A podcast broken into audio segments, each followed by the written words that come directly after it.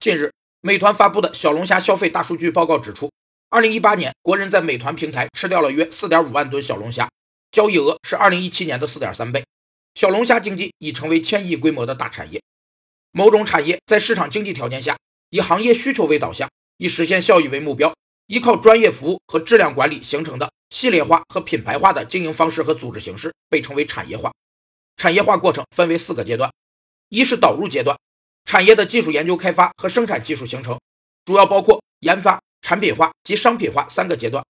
二是发展阶段，全面开展生产技术成果的商业运作，包括小批量生产和大规模生产两个阶段。三是稳定阶段，商业化运作成熟，此时整个产业全面盈利。四是动荡阶段，旧产业机制已不适应市场，生产规模开始缩减，利润萎缩。据报道，由于较高的经济效益和广阔的市场前景。很多地区已将小龙虾作为地方特色主导产业进行打造。